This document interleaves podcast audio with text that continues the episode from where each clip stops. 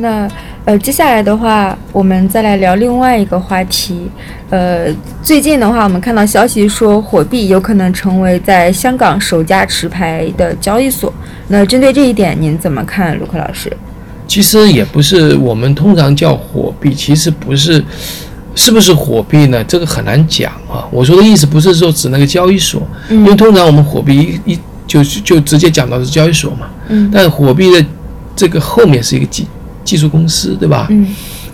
那他他这个有肯定有他的开发团队啊，或者是一些一系列的服务嘛。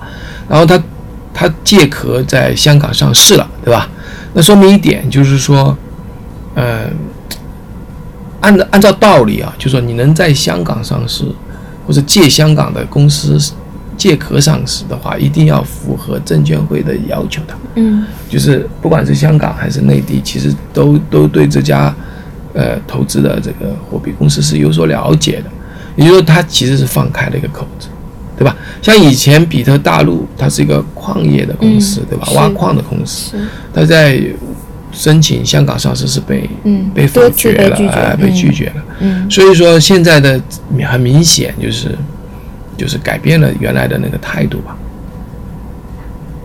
是好，谢谢卢克老师。呃，那接下来的话，这个问题其实跟我们刚才谈到的国家对区块链的一个支持有一点相对啊。呃，那今天的话，我们看到新闻说，国家发改委这边要淘汰产业，然后删除虚拟货币挖矿。那针对这一点的话，您怎么看？其实这个我记得是一应该是一七年的事吧，一呃一七年九月四号啊。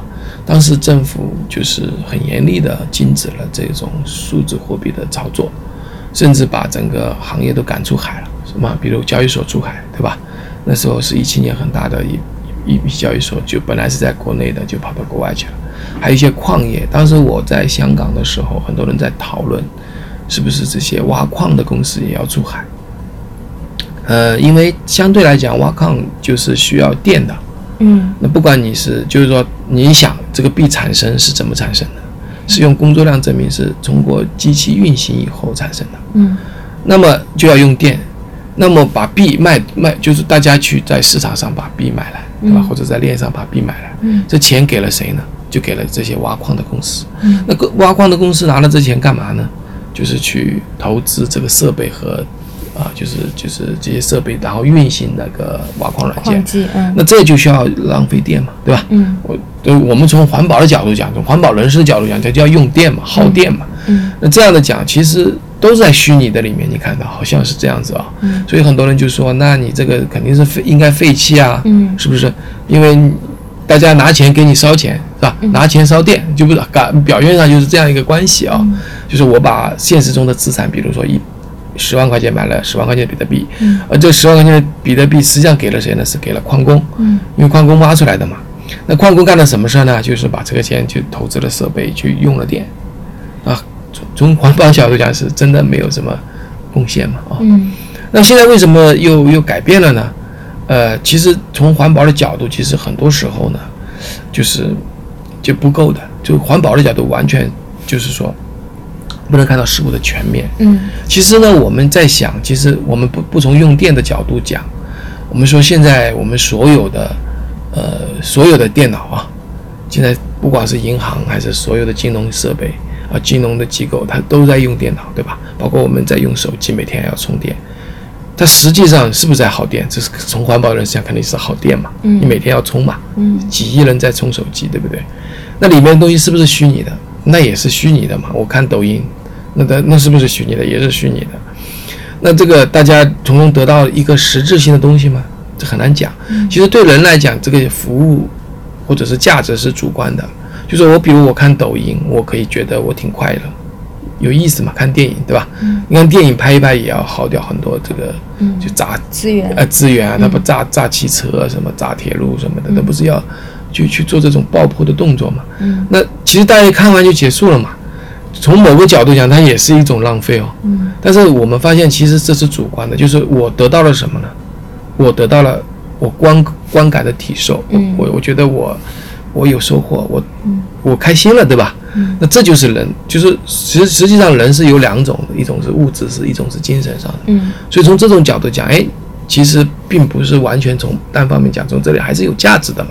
嗯第二个呢，就是从呃，就是从金融的角度讲，其实我们原来的金融体系是很浪费的。为什么这样讲？就是你比如说银行，它要备份数据嘛，你你到银行里去存钱，那上面会写一张纸，这张纸是不是浪费？是啊，你已经存到电脑里了嘛，对不对？第二个，电脑里面是不是还要备份？备份的过程中不能关丢关电的。你知道有一个叫富富邦银行，它停电了，那整个银行体系就断掉了。嗯，那就是说整个银行所有的分支行、所有的总行都得开店，嗯都得都得跑这些电脑，那是不是也耗电呢？